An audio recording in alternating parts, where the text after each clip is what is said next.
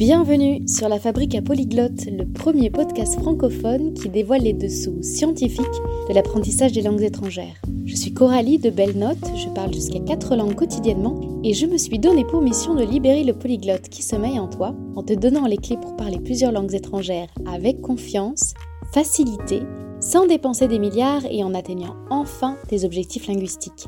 Si le sujet te parle, n'hésite pas à t'abonner au podcast pour faire un pas de plus vers une vie multilingue.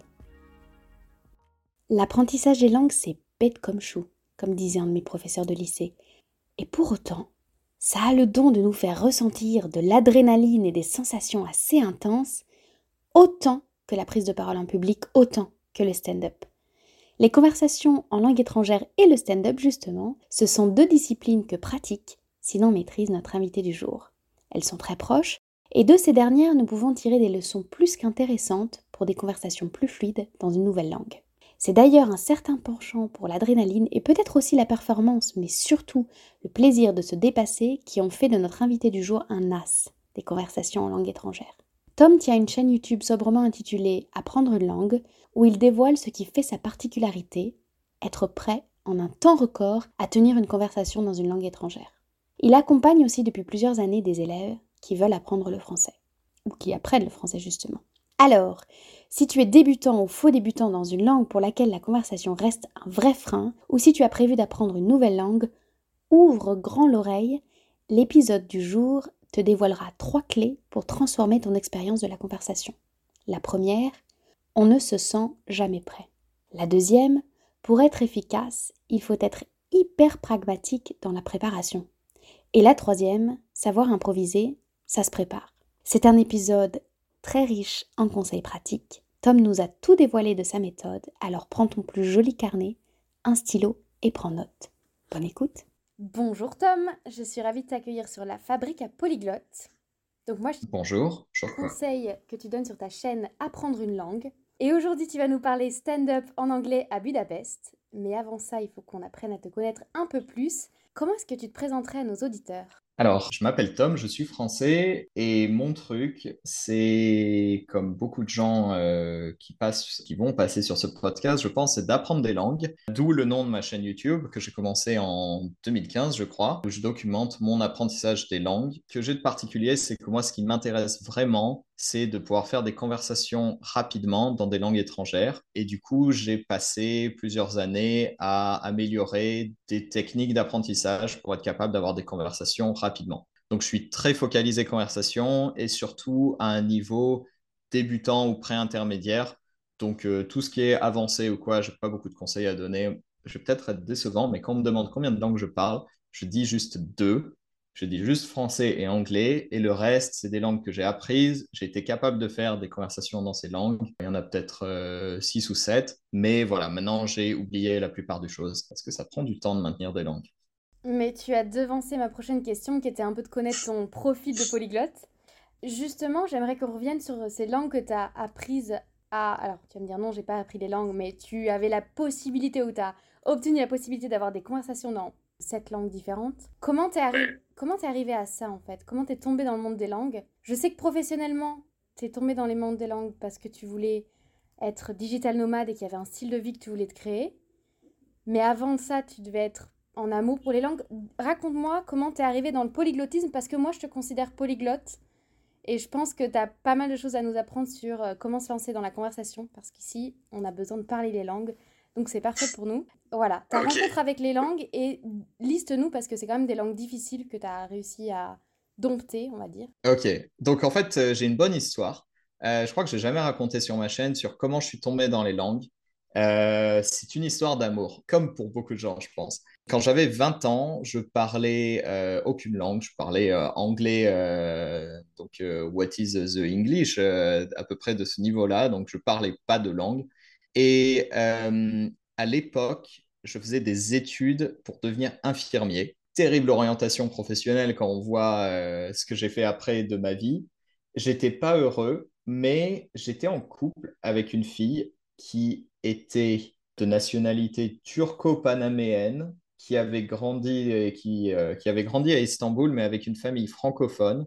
alors que son père était turc et sa mère était panaméenne, parce que ses parents s'étaient rencontrés en Belgique et que la langue de la famille à la maison, c'était principalement le français. Et donc, elle parlait quatre langues couramment. Elle avait un français euh, natif, mais bizarre, qui est euh, le, français euh, que, j'adore. C'est les, francophones qui ont grandi en étant francophones, mais dans d'autres pays, mm. loin d'autres francophones. Donc, ils ont un français un peu bah, comme si on parlait français que au lycée, mais pas avec ses amis. C'est très drôle. Et j'étais fasciné par le fait qu'elle puisse parler plusieurs langues. Et un jour, je suis allé dans un, magasin, petite librairie à côté de là où j'habitais. Et il y avait un livre qui s'appelait le turc tout de suite ou quelque chose comme ça. Je crois que c'était le turc tout de suite, un tout petit livre. J'ai acheté ça. Je me suis dit, ah cool, je vais pouvoir apprendre quelques, quelques trucs en turc. Et euh, pour, euh, enfin voilà, elle va pouvoir m'apprendre du turc aussi. Et j'ai commencé à regarder la, la langue et je me suis rendu compte que c'était vraiment différent de tout ce que même je pouvais imaginer. C'est-à-dire la langue a une construction tellement bizarre, on dirait un truc que quelqu'un a inventé pour faire une langue extraterrestre en fait. Et donc, je suis resté amoureux du Turc. Je suis pas resté amoureux d'elle. On s'est séparés euh, euh, quelques, euh, enfin oui, un an après ou quelque chose comme ça. J'ai arrêté mes écoles d'infirmier et j'ai décidé d'apprendre les langues à l'université. Le problème, c'est qu'il n'y avait pas de turc à, à l'université d'Aix-Marseille où j'ai fait mes études. Et du coup, j'ai choisi le russe complètement par hasard. Je voulais une langue un peu difficile, pas trop, euh, pas trop exotique non plus. Et, euh, et, puis après, je me suis remis au turc, donc qui est euh, ma langue préférée. Et voilà, ça a commencé comme ça. Après, donc j'ai appris le russe à l'université. On va dire j'ai appris le russe tout seul, mais j'ai fait des cours de russe à l'université. Après, j'ai déménagé en Allemagne. J'ai appris un peu l'allemand là-bas. Après, j'ai déménagé à Budapest j'ai un peu appris le hongrois avant d'arriver, puis je l'ai tellement pas utilisé ici que je considère que je parle pas du tout hongrois. J'ai fait d'autres challenges après, j'ai un peu appris le croate, j'ai un peu appris le polonais, qui est une langue que je que j'utilise de plus en plus. Puis après, j'ai eu j'ai appris le chinois, qui était une langue très importante pour moi dans l'apprentissage, un très beau challenge. Et puis, bien sûr, l'anglais qui m'a accompagné tout le long de ma vie internationale, qui est la langue que je parle euh, le mieux, après le français, quoique mon français euh, commence un peu à, rouiller. Waouh euh, Vraiment ouais, J'aime bien ce que tu présentes chaque langue comme un challenge. Et mhm. le stand-up, c'est aussi du challenge. Alors, sans nous révéler les trois leçons que tu as tirées du stand-up. Parle-nous un peu de ton état d'esprit parce que tu as une manière de voir la langue comme quelque chose de très pragmatique, de très banal, de très euh, simple. Voilà, quel est l'état d'esprit avec lequel tu pars, toi euh, et le cadre en fait à partir duquel tu pars pour nous donner tes leçons tirées du stand-up? Donc en fait, mon, mon, approche des langues rapidement, je me suis rendu compte que le plus difficile et le plus satisfaisant, c'est de pouvoir faire des conversations dans une langue étrangère. C'est aussi simple que ça. La plupart des gens veulent ça, on veut tout ça, et pourtant on fait tellement de choses qui contribuent pas assez directement à pouvoir avoir des conversations. Quand j'étais en Allemagne, je me souviens que je suis allé à plusieurs événements où c'était des euh, language exchange ou des choses comme ça. Et c'est une expérience que je recommande à tout le monde d'aller à des événements de language exchange, donc d'échanges linguistiques ou des endroits où on va parler une langue en particulier ou d'autres langues et en fait de voir ce qui se passe. Les conversations qu'on a là-bas sont toujours les mêmes. C'est d'où tu viens, qu'est-ce que tu fais dans la vie, depuis combien de temps tu habites ici, tu racontes un peu ta vie, tu racontes un peu comment tu apprends la langue. Ça fait une conversation au début, 5 minutes, 10 minutes, 15 minutes. Ça. Et en fait, ces conversations-là sont très répétitives. Elles sont faciles à faire. Et la plupart du temps, quand on habite dans un pays étranger et qu'on commence à avoir des conversations avec des nouvelles personnes, c'est toujours cette conversation-là qui vient. Du coup, ma logique pour moi, c'était bon, quitte à apprendre une langue qui va prendre du temps, qui contient des dizaines de milliers de mots, voire des centaines de milliers de mots, je vais me concentrer sur euh, ce qui est le plus important en premier. C'est-à-dire être capable d'avoir cette conversation pour me présenter, pour un peu bavarder avec une autre personne, poser des questions aussi, bien sûr. Ce n'est pas un monologue, c'est une conversation. Et donc, j'ai fait ça quand j'ai appris l'allemand. Et après, quand j'ai appris le hongrois, je me suis vraiment concentré sur des phrases très utiles pour faire des conversations. Et donc, c'est ce que j'ai fait après dans toutes les langues. Ce qui est intéressant avec cette approche, c'est on, a tendance à, à se dire, OK, si je sais faire une conversation de 15 minutes dans une langue, c'est bien, mais dès que la conversation va déborder, je vais être incapable de parler d'autre chose.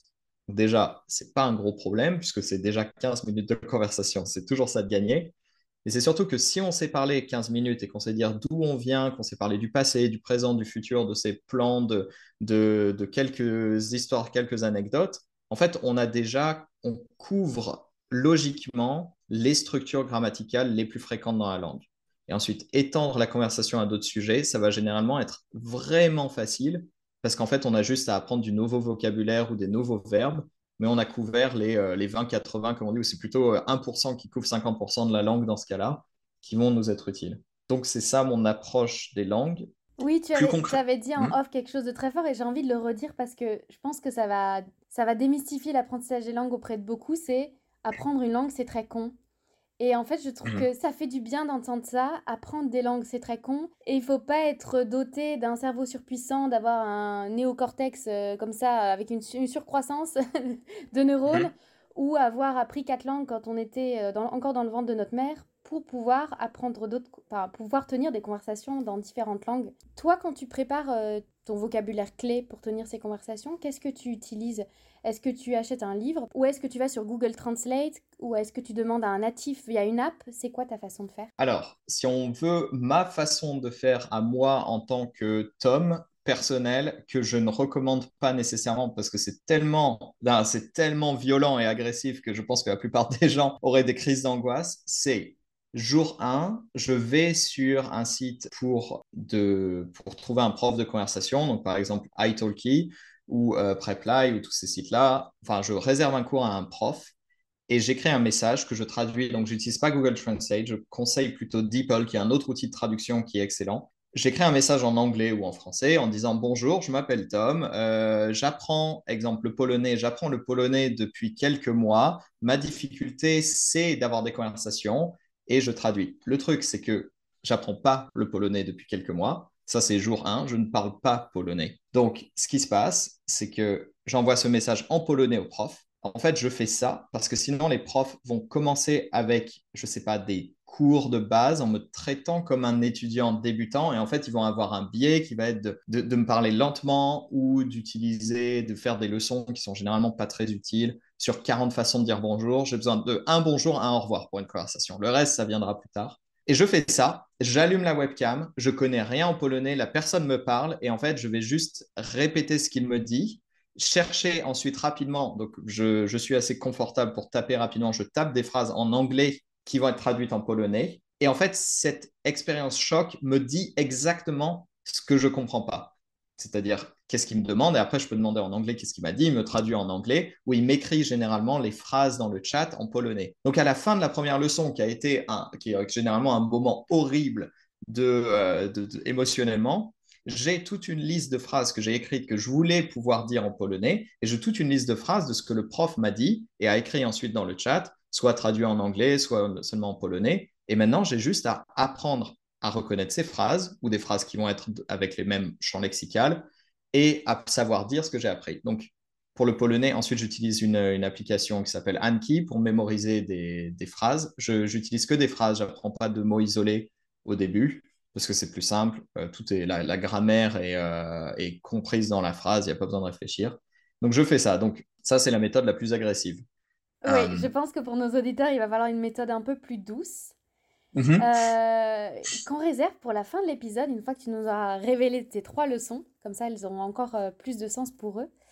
Quelle est la première leçon que toi t'as tirée du stand-up et que eux vont pouvoir appliquer pour euh, maîtriser une conversation, qu'elle soit en anglais, en espagnol ou dans n'importe quelle langue? Voilà, donc j'ai commencé à faire du stand-up complètement par hasard cette année en septembre. Je voulais juste faire un truc pour m'amuser et aussi parce que ben, les langues m'apportaient cette satisfaction de faire un truc qui était un challenge et que je commençais à ne plus trop avoir peur de parler d'autres langues.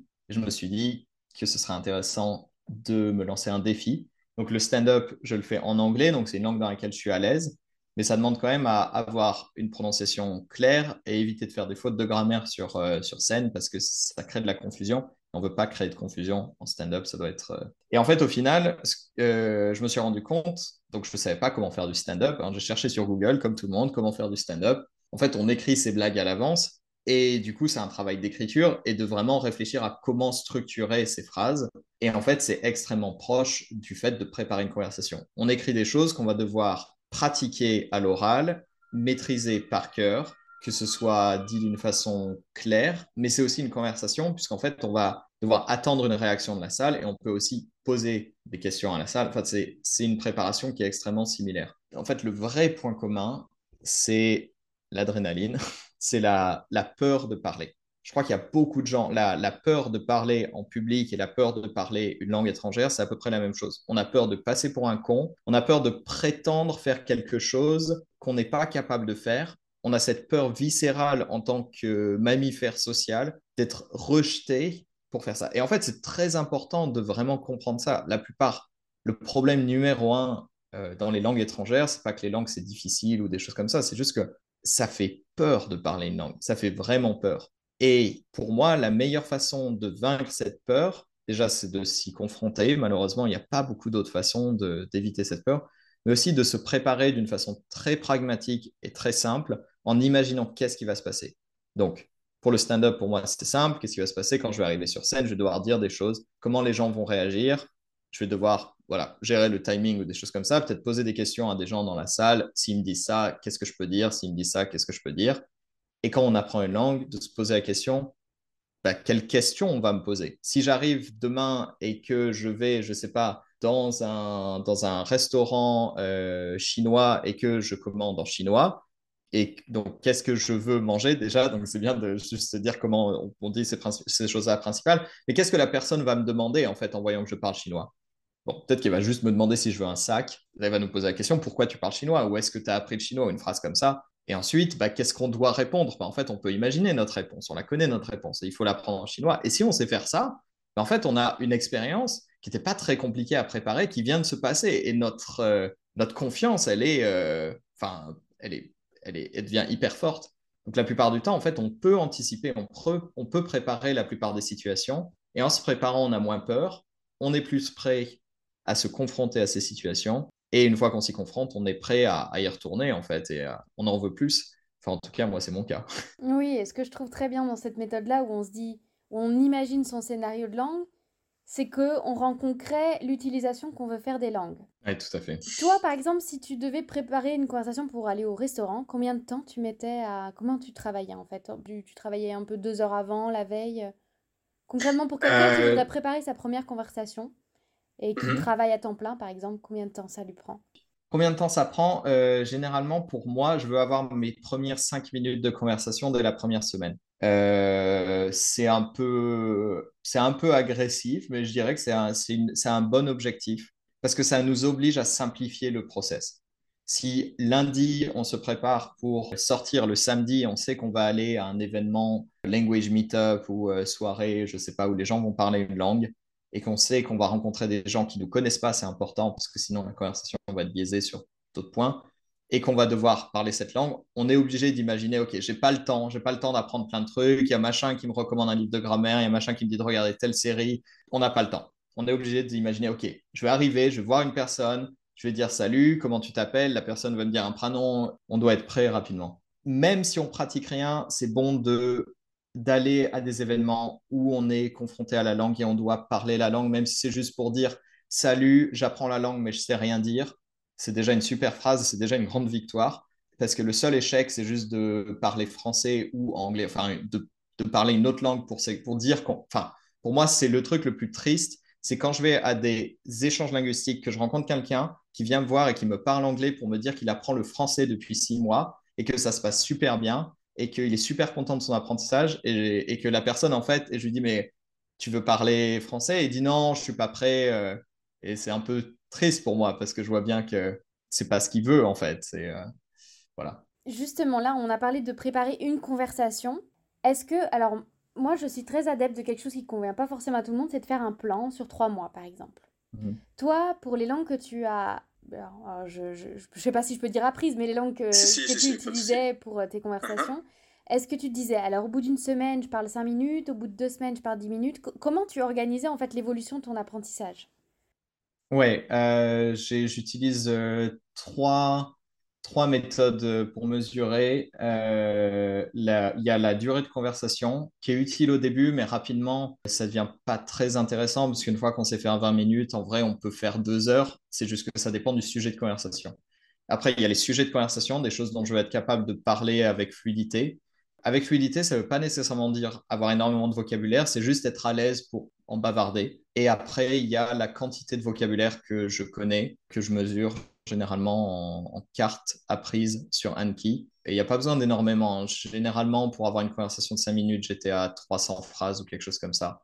C'est très peu en vrai. C'est très peu, mais c'est beaucoup de... Il faut les connaître. Quand on connaît très peu de choses extrêmement bien, c'est vraiment surprenant à quel point on peut bien se débrouiller. Donc voilà les, les, les, euh, les métriques que j'utilise. Donc toi, est-ce que tu révisais tous les jours tes phrases avec Anki justement? Tu les apprends, tu les relis tous les jours? Comment tu, comment tu fais? En fait, je veux pas les relire justement. Parce que dans une conversation, on ne me demande pas de lire des phrases. Dans une conversation, ce qui se passe, c'est que je veux dire quelque chose et je dois m'en rappeler. Donc, ce qu'on veut travailler, c'est la partie du cerveau qui part de rien, qui se rappelle d'une information. C'est le plus difficile. C'est ça qui est super dur. Parce que, évidemment, moi, je peux reconnaître euh, la Joconde, par exemple. Pas de souci, je peux reconnaître la Joconde. Je ne peux pas peindre euh, la Joconde. Voilà, donc c'est à peu près de ce niveau-là de, de difficulté. Et ce qu'on veut, c'est être capable de peindre un truc à partir de zéro on veut se souvenir de la phrase. Anki fait ça. Donc Anki, A-N-K-I, cette application sert à ça. on peut faire les deux. On a, c'est des cartes. On a un côté, on va, on va avoir la phrase par exemple en français, l'autre côté en polonais. Je vois la phrase en français, je me rappelle comment la dire en polonais, je la dis à haute voix. Moi, j'aime bien pratiquer. Donc évidemment, la dire à haute voix, c'est encore mieux parce que bah, c'est le but.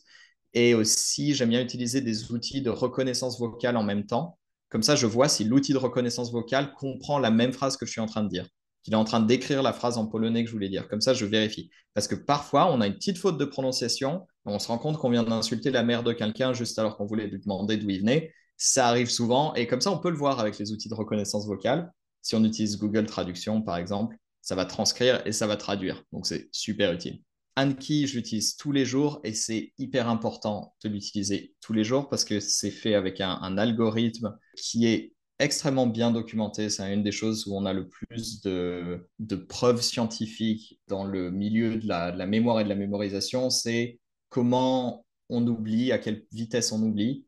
Donc Anki, les courbes de l'oubli ouais, qu'on voit partout sur tous les, tous les blocs de langue et tout ça. et c'est super important d'utiliser tous les jours parce que manquer un jour, c'est rajouter trois jours euh, de travail, en fait. C'est-à-dire que c'est pas juste euh, on manque un jour, c'est que tout est tellement optimisé qu'en fait, on gagne un temps incroyable à apprendre et surtout, on n'oublie rien. À partir du moment où c'est dans Anki et qu'on continue à utiliser Anki, on va jamais l'oublier. Euh, donc, Anki tous les jours. Et aussi, ce que je fais aussi avec ces phrases qui, qui viennent des conversations, c'est que j'écris un script qui me permet de pratiquer ces phrases dans l'ordre. Parce qu'évidemment, quand je veux parler d'où je viens et de ce que je fais dans la vie, j'ai pas envie d'avoir juste des phrases sur Anki à droite à gauche. Je veux qu'elles soient cohérentes ensemble euh, pour parler. Je reviens un petit peu sur Anki. Tu l'utilises combien de temps dans la journée? 20 minutes, 15 minutes? Plus encore? Jusqu'à ce que toutes les phrases euh, du jour soient apprises et soient reprogrammées. La plupart de mes étudiants qui apprennent le français, ils l'utilisent 30 minutes par jour et euh, et voilà, c'est un, un, bon rythme de croisière. Et quand on descend en dessous de 15 minutes, c'est le moment de rajouter des phrases parce qu'on a un peu plus de temps. Mais ça dépend en fait. Quand on passe du collège où on a deux heures d'anglais par semaine et que tu mm. dis à quelqu'un, ah maintenant tu fais tous les jours, ah waouh, ça fait comme euh, des fois un temps d'adaptation, mais euh, ok. Je pense que c'est, en fait, je, suis très surpris moi aussi. Au début, quand j'en parle avec des gens qui n'ont jamais utilisé Anki, vraiment, il y a, cette peur. Mais mes étudiants, ils ont, euh, enfin, je sais pas, ils ont à cinquantaine, 60 ans. C'est des gens hyper euh, occupés, c'est ça qui les définit. Et en fait, ça rentre dans leurs habitudes comme euh, se brosser les dents ou quelque chose comme ça. C'est-à-dire que c'est quelque chose que si tu... En fait, rapidement, ils, ils me disent qu'ils allaient se coucher le soir, ils se rendent compte qu'ils n'ont pas fait Anki et euh, c'est la panique et ils font Anki. Mais ils détestent pas, ils adorent. En fait, c'est ça qui me surprend, c'est que Anki, c'est un outil vraiment, c'est moche, tu vois, c'est pas une... Et même, je me dis, c'est difficile à utiliser. J'ai des étudiants de 65 ans et ils adorent ça, en fait. C'est addictif au bout d'un moment. Parce que tu vois les résultats et quand tu manques un jour ou deux, en fait, tu le payes très cher avec Anki. C'est que quand tu rouvres Anki, tu as tes nouvelles cartes à apprendre et tu as toutes les cartes que tu as oubliées. Tu te rends compte à quel point tu en as oublié plein en deux jours alors que juste un jour, tu restes, tu vois, dans un, dans un bon rythme. c'est assez intéressant. C'est un truc à, je pense qu'il faut l'utiliser sérieusement pour se rendre compte de la puissance de, cet outil. Bah écoute, euh, qu'est-ce que tu fais de ton script après? Est-ce que tu le lis? Est-ce que tu travailles avec quelqu'un? Est-ce que tu le joues avec euh, ton prof en ligne? Comment tu fais avec son, ton script? Alors, il y a plusieurs choses qu'on peut faire. Déjà, c'est euh, de, de, le jouer, en effet, c'est le, le, mot, c'est de, de s'en rappeler en imaginant en fait les questions qu'on va avoir. On n'a pas besoin de les connaître par cœur, les questions, parce que ce n'est pas nous qui allons les dire dans un premier temps. Après, on peut évidemment avoir des questions qu'on va poser. Euh, donc, il y a ça. Et après, avec certains profs, je, je, leur donne la liste de questions à me poser, parce que parfois, ils, ils partent dans des trucs un peu trop obscurs qui que qui sont pas, qui sont des bonnes questions, des sujets intéressants, mais qui sont pas le plus, c'est pas très probable en fait dans une conversation. Et, euh, et voilà. Et après, ce que j'aime bien, c'est poser la même question à la personne qui a posé la question, ce qui est généralement assez simple, qui permet d'avoir des conversations plus longues. Donc c'est à la fois une méthode qu'on peut appliquer tout seul à soi si on le joue soi-même ou non, ou alors il faut toujours passer par euh, je réserve un prof sur une plateforme en ligne ou pas ou pas en ligne, euh, un prof de ma ville. C'est comme c'est comme apprendre la danse on peut faire beaucoup tout seul, mais si c'est une danse de salon à deux personnes, tu vois ce que je veux dire? C'est la conversation dépend énormément d'avoir une personne en face. Donc, en fait, moi, je recommande énormément. Enfin, ma méthode aussi, pardon, j'ai obligé de le mentionner, mais c'est énormément de cours de conversation. Puisque je veux faire de la conversation, donc je prends des cours de conversation. Et, euh, ça permet de pratiquer ce qu'on apprend. Et ça, c'est important. Donc, pour récapituler, je suis débutant en langue ou niveau faux débutant intermédiaire. Je veux m'améliorer dans une langue et surtout avoir des conversations, donc parler la langue. Je veux appliquer la méthode de Tom.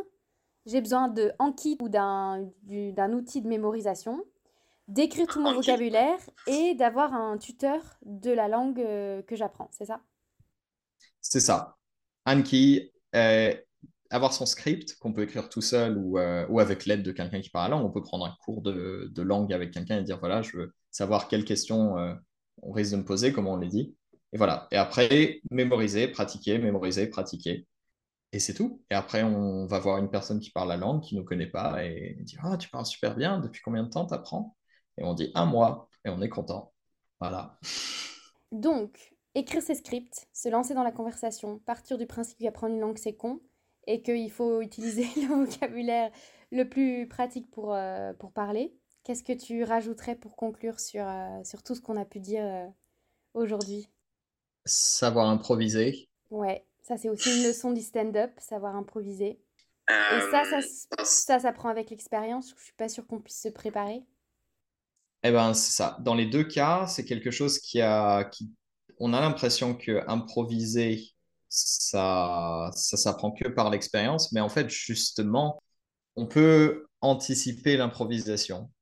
D'ailleurs, c'est pour ça que ça existe comme une, euh, comme catégorie de théâtre ou euh, toute chose. L'improvisation, improv, c'est un truc, et tu apprends à improviser. On te donne euh, un truc complètement bizarre, un thème bizarre, et toi, tu dois avoir une idée et improviser. Alors, dans les langues, c'est un peu différent, mais la plupart du temps, juste improviser, tout ce qu'on veut faire, c'est ne pas retourner, euh, ne pas juste se mettre à parler notre langue maternelle ou, euh, ou l'anglais ou en tout cas la langue B. On veut, enfin, on veut apprendre, on veut continuer à parler la langue qu'on est en train d'essayer de pratiquer.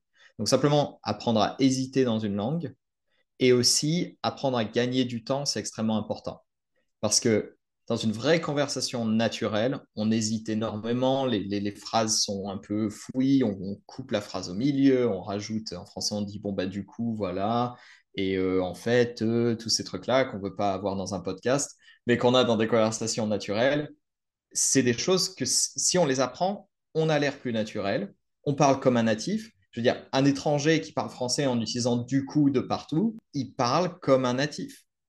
Et c'est quelque chose que nous, en tant que natifs, on essaie de corriger et de pas trop faire. Mais quand on apprend une langue, pourquoi s'en priver en fait?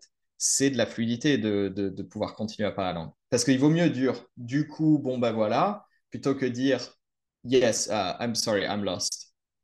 Tu vois, genre désolé, je ne peux plus parler la langue. Parce que si on dit ça, c'est fini, la communication est terminée. Il y a quelque chose que j'explique à mes, à mes étudiants souvent, c'est euh, dans la conversation, quand ils vont parler euh, français avec une autre personne, imaginons, ils sont américains, ils vont peut-être pas à Paris, parce que c'est pas euh, l'endroit le plus relax pour avoir des conversations avec des gens qu'on connaît pas. Ils vont en province, ils vont dans un petit village, ils, commandent dans un, dans un resto.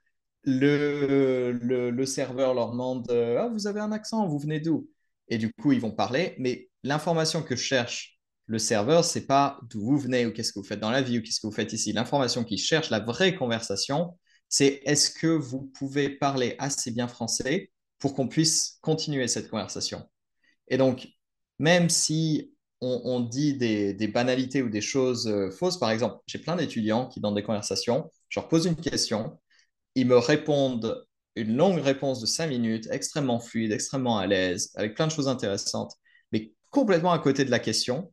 Mais c'est pas grave la plupart du temps. C'est-à-dire qu'ils n'ont pas compris la question et au lieu de parler anglais et de dire est-ce que tu peux répéter, j'ai pas compris la question, ils me parlent.